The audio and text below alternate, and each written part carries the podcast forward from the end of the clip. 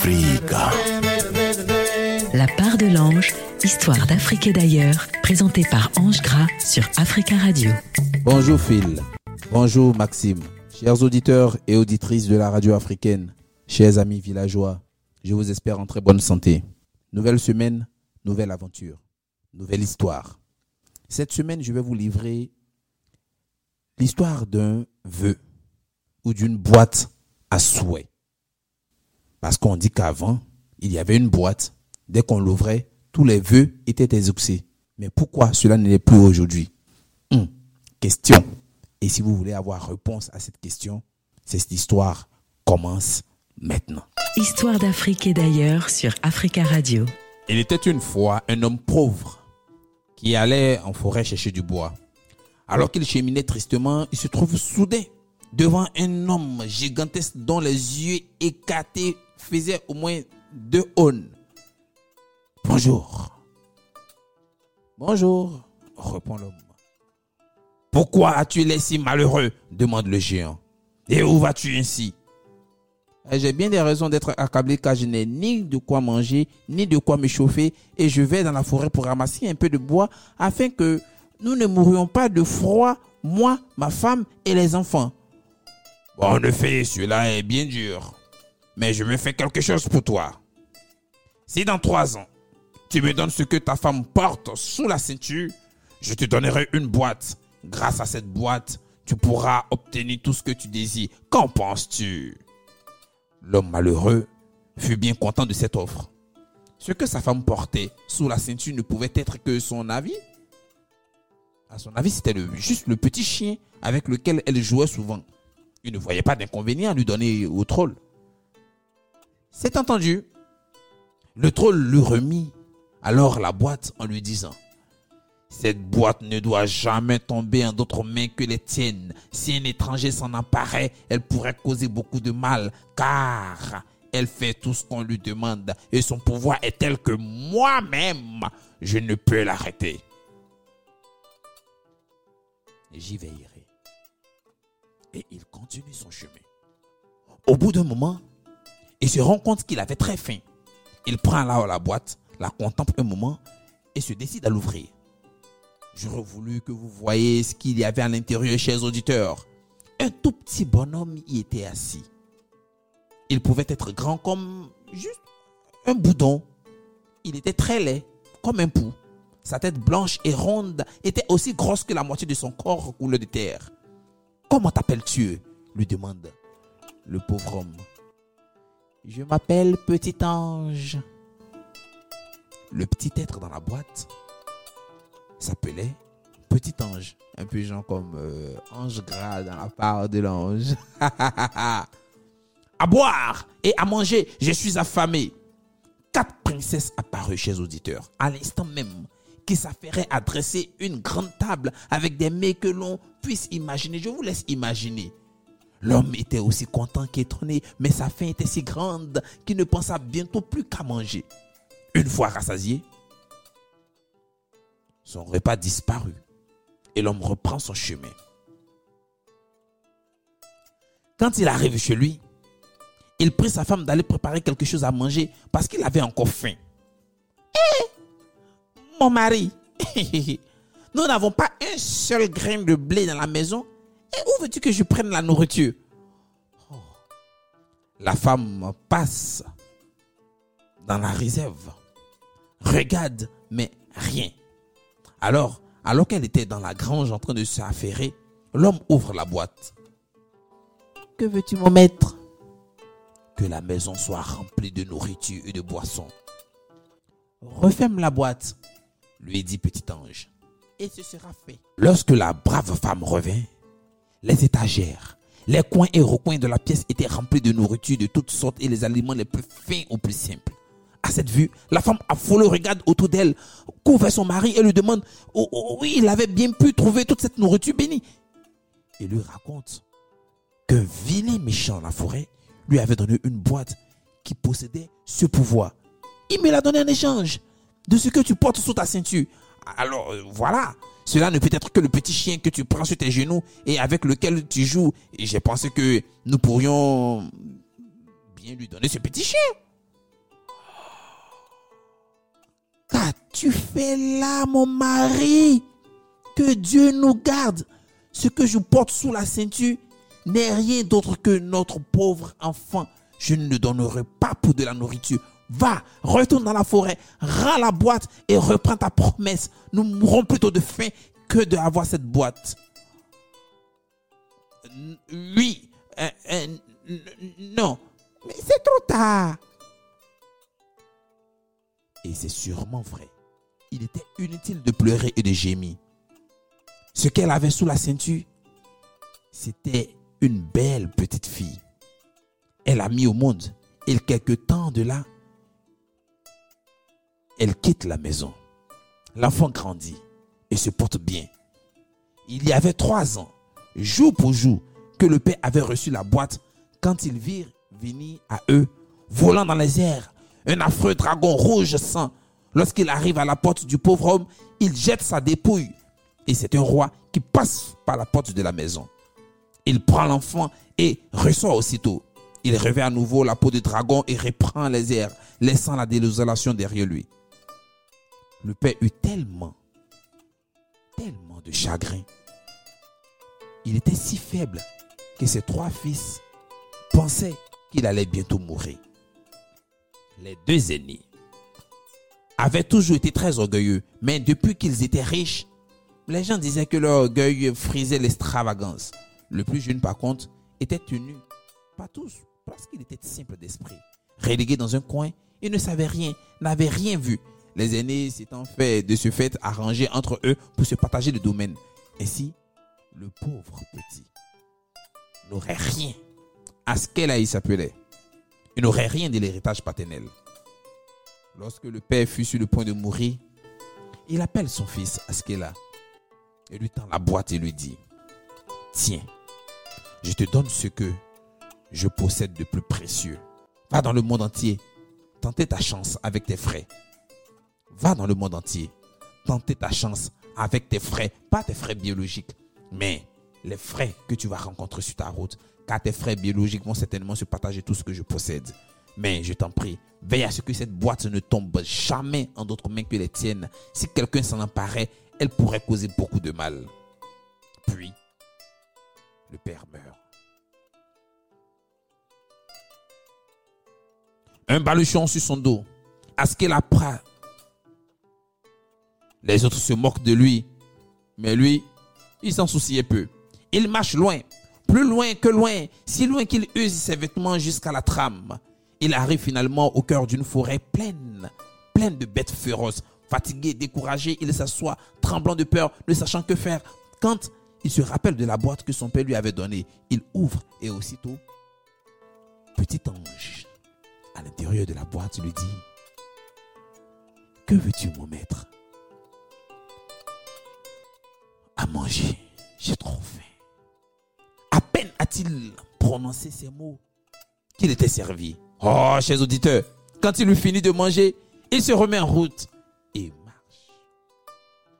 Il marche. Marche au hasard, marche au hasard du chemin, mais il marche.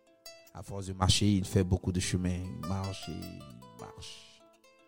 Il finit par apercevoir un grand château qui brillait comme le soleil et se voyait de très loin.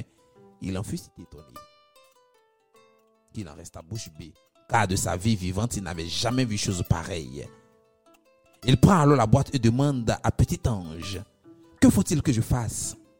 Et Petit Ange lui dit, va jusqu'au château et demande à devenir le cocher du roi. Oh, le garçon se met en route. Une fois au château, il demande à parler au roi. La cour rit à gauche déployée de ce vagabond qui voulait parler au roi, mais il ne s'en soucia point. Il répète, il répète sa requête avec tant d'insistance. Il obtient la permission de parler au souverain. Après avoir attendu fort longtemps, le roi parut dans toute sa splendeur et sa majesté. Le garçon impressionné tombe à ses genoux devant lui. Alors le roi lui dit, relève-toi. Que veux-tu que je fasse pour toi? Je te l'accorderai, vu que tu es un intrépide et que tu ne rages rien. Je veux être ton cocher. Cela me paraît possible, mais tu ne pourras qu'être aide cocher. Askel se rend alors dans les écuries où se mit à triait avec ardeur tous les chevaux qui ne tardaient pas à étinceler comme des miroirs? Vous vous doutez bien qu'il n'a pas fait ce travail tout seul chez les auditeurs. Le roi descend un jour aux écuries pour voir de quelle manière il s'occupait des chevaux. Il fut émerveillé de voir si beau et si brillant. Et il dit au garçon en même temps, Hé, petit, tu n'es plus aide cocher, mais je te nomme chef cocher. Ah, vous pouvez imaginer combien le garçon était heureux. Un jour, la fille du roi descend aux écuries. Elle voulait voir les chevaux, elle aussi. Elle était étonnamment belle. Conquis, le garçon court vers elle et l'embrasse en même temps. Hé, petit. Elle prend peur et lui dit Que Dieu te garde. Si mon père la prend, il y va de ta vie. Une fois la princesse partie, le garçon ouvre la boîte et demande à petit ange Dis-moi, ce qu'il faut que je fasse pour obtenir la princesse? C'est bien une des choses la plus difficiles que tu puisses me demander, répond petit ange. Car la princesse passe ses journées au sommet d'une grande montagne de cristal de 400 aune de haut. Celui qui veut la conquérir doit gravir la montagne à cheval. S'il peut en descendre avec la princesse, elle est à lui. De sept royaumes alentour, elle est la plus belle princesse et il n'y a pas moins de 1200 chevaliers qui veulent la conquérir. Si tu veux vraiment essayer, il faut que tu prennes le cheval blanc tacheté de rouge et que tu prennes également la tenue accrochée près du cheval. Ensuite, laisse-le faire. C'est ta seule chance. Chers auditeurs, le lendemain matin, comme petit ange lui avait dit, la princesse était assise dans une petite maison de verre au sommet de la montagne. Au pied de celle-ci, sur le monture se tenaient de très nombreux chevaliers, aussi étincelants les uns que les autres. Le garçon prend alors la tenue et le cheval la tacheté de rouge.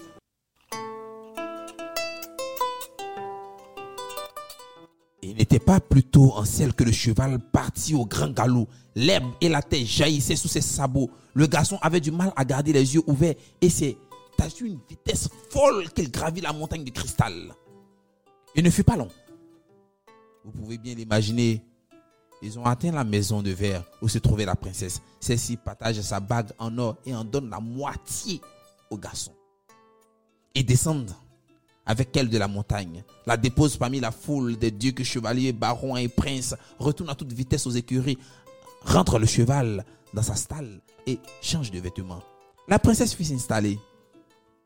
Alors là, on proclame dans tout le pays que celui qui apporterait la moitié de l'autre bague en or obtiendrait la main de la princesse. Mais, chers auditeurs, les barons et tous les grands seigneurs achetaient toutes les bagues qu'ils purent trouver.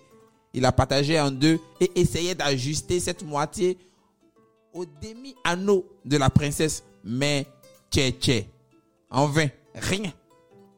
Cela n'était pas possible. Le garçon se vêtit à long d'aillon, mit sur sa tête une peau de chèvre avec deux cornes. Ainsi, harnaché, il se place près de la porte du château et attend. Quelqu'un le vit et se met à crier Si tu as la moitié d'un anneau d'or, entre et monte là. Sinon, retourne-toi. Mais le jeune homme ne répond pas. Ouf dit un autre. Ah, comme j'ai eu peur. Je crois bien que c'est le diable lui-même qui est arrivé. Il n'a rien. C'est un pauvre qui s'est déguisé. Il n'a rien. Mais le jeune homme ne dit toujours rien. Il frappe de la porte avec ses cornes. Il veut voir le roi. C'est tout ce qui lui importe. Le roi demande qu'on le regarde droit dans les yeux pour voir si on le reconnaissait. Mais son but à lui, ce n'était pas de se faire dévisager au premier coup d'œil. Alors il garde le mystère. Mais va-t-il garder ce mystère pendant longtemps? Est-ce que les autres ne vont pas lui dérober l'autre moitié d'or? On voulut alors le faire entrer dans le château, mais il fait semblant de refuser. Lorsqu'il se met à donner des coups furieux avec Ah, jeune homme, calme-toi. On finit par le pousser à l'intérieur. Quelqu'un arrache ses cornes et au même moment, la moitié d'un anneau tombe au sol. On essaie d'approcher cette moitié de celle de la princesse. Elle s'ajustait parfaitement. Le roi fut désespéré à la pensée de marier sa fille à un tel homme, mais il ne pouvait reculer et lui faire revêtir des habits de chevalier. C'est peu de choses que de gravir la montagne de cristal pour obtenir la main de ma fille. Si tu peux, d'ici demain avant le lever du soleil, me procurer trois chevaux chargés d'or et trois vaisseaux de guerre armés. Avec un équipage de 1500 hommes chacun, tu auras ma fille et mon royaume avec. Le garçon regarde le roi droit dans les yeux et lui dit, bien, j'accepte tes exigences, bien que tu ne saches pas ce que je suis capable de faire. J'accepte. Quand il rentre dans sa chambre, il ouvre la boîte. Alors petit Angela, il lui dit, que veux-tu mon maître? Que veux-tu maintenant? Le garçon lui fait part des exigences du roi. Referme la boîte, tout sera là. Le lendemain matin, quand le roi regarde dehors, il voit trois chevaux chargés d'or. Au même moment, le tir de vaisseaux de guerre fit trembler les maisons et les boulets pleuvaient comme des grêlons. Le roi envoie au port un de ses courtisans afin de faire cesser la mitraille. Que le roi vienne lui-même, lui fut-il répondu. Les boulets sifflaient et chantaient à ses oreilles. Le roi se mit en route pour demander grâce. Le commandant répond, Je ne peux rien faire.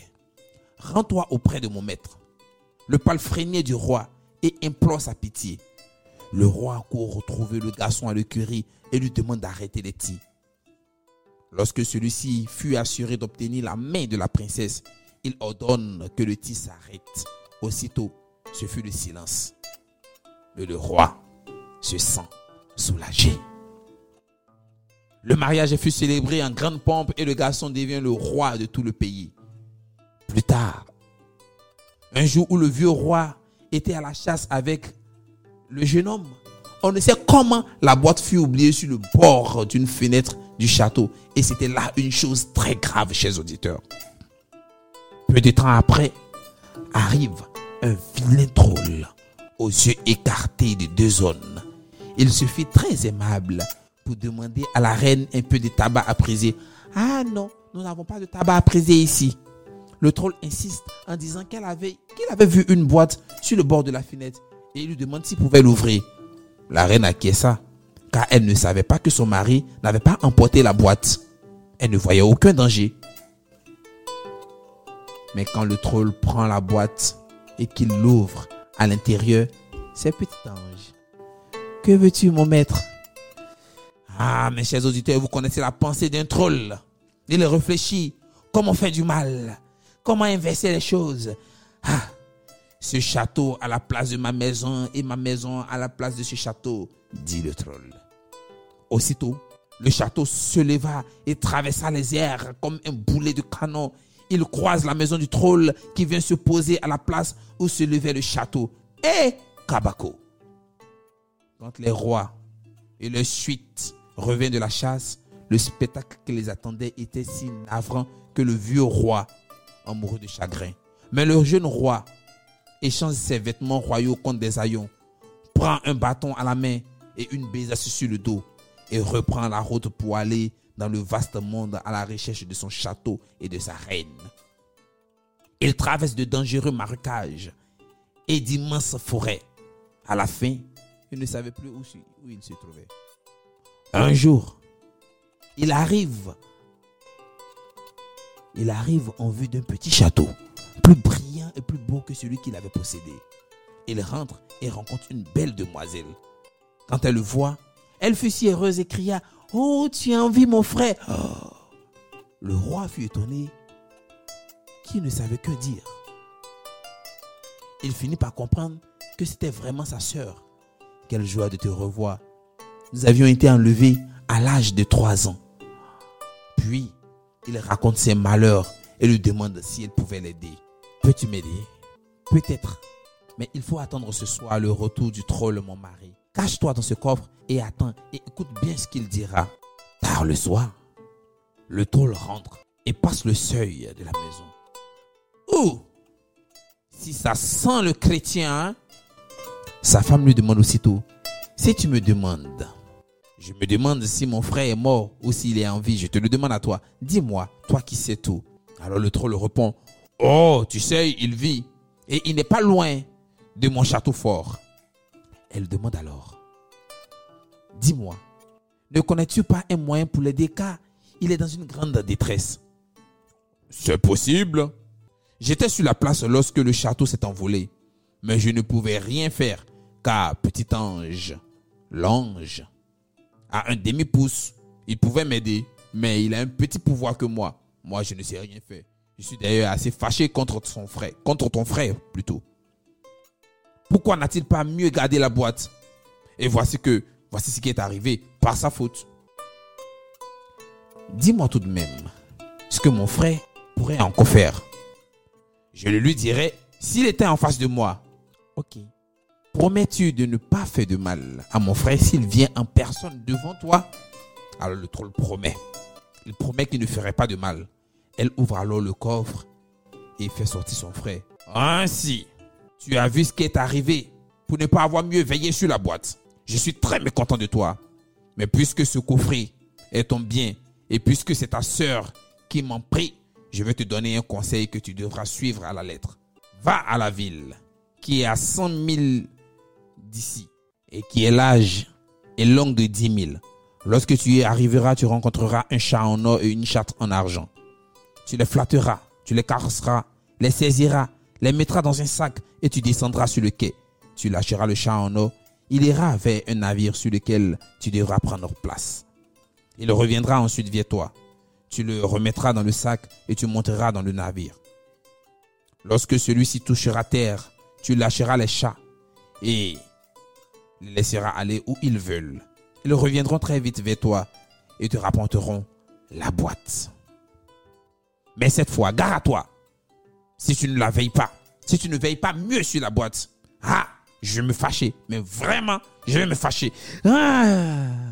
Le garçon le remercie de ses bons conseils et se met en route. Tout se passe comme le troll avait dit. Il arrive à la ville, rencontre les chats, les met dans son sac. Lorsqu'il lâche le chat d'or, celui-ci se précipite sur le plus grand bateau qui se trouvait sur le port. Le roi monte à bord et demande à être du voyage. Le navire prend la mer avec une vitesse incroyable, ce qui était bien nécessaire, car il devait faire trois, fois le tour du soleil. Après avoir vogué trois mois, ils arrivent à une île où ils aperçoivent un château splendide où brillait, qui brillait comme le soleil. Tous à bord furent très surpris, car lors de leur précédent voyage, ils n'avaient que là une pauvre massure. Ils n'avaient pas vu de palais ni de château aussi brillant. Ne voulant pas accoster, ils hissaient et se serraient les voiles, mais le vent tombe. Peu à peu, ce fut le silence comme à l'intérieur d'une église et il n'y eut pas d'autre choix que d'aller à terre. Les chats commençaient à s'agiter et à griffer le sac, tant bien que le roi les lâcha. Il se précipita à terre et courut jusqu'au château. Il traversait une pièce, deux, il revint enfin à la neuvième pièce où il trouvait la boîte. Alors, il retournait en hâte jusqu'au bateau pour la donner au roi, qui fut heureux, vous pensez, chers auditeurs. À son tour, le roi descend à terre et monte au château. Il y trouve sa reine. Lorsque celle-ci le vit, sa joie fut telle qu'on ne put la décrire. Il dut lui raconter tout ce qui lui était arrivé. Alors le garçon ouvre la boîte. Que veux-tu m'en mettre maintenant? demande le petit ange à l'intérieur. Que le château retourne à sa place et que la hutte du troll revienne ici, dit le roi. C'est fait. Referme le coffret. Répond petit ange. En un instant, le château avait repris sa place. De grandes fêtes furent alors données. Elles duraient, paraît-il, 14 ans et même un peu plus. Chers auditeurs, si nous ne sommes pas encore morts, la fête continue. Histoire, je voulais raconter juste pour vous dire qu'il y a des vœux, des petites boîtes à souhait que nous n'avons plus aujourd'hui de nos jours, mais que nous avons dans la vie de tous les jours, dans notre tête, dans la bouche de nos amis. Une parole donnée reste une parole donnée, malgré la dureté de la parole. Prenez soin de vous. Je vous aime. C'était la part de l'ange sur Africa Radio avec Ange Gras. Africa.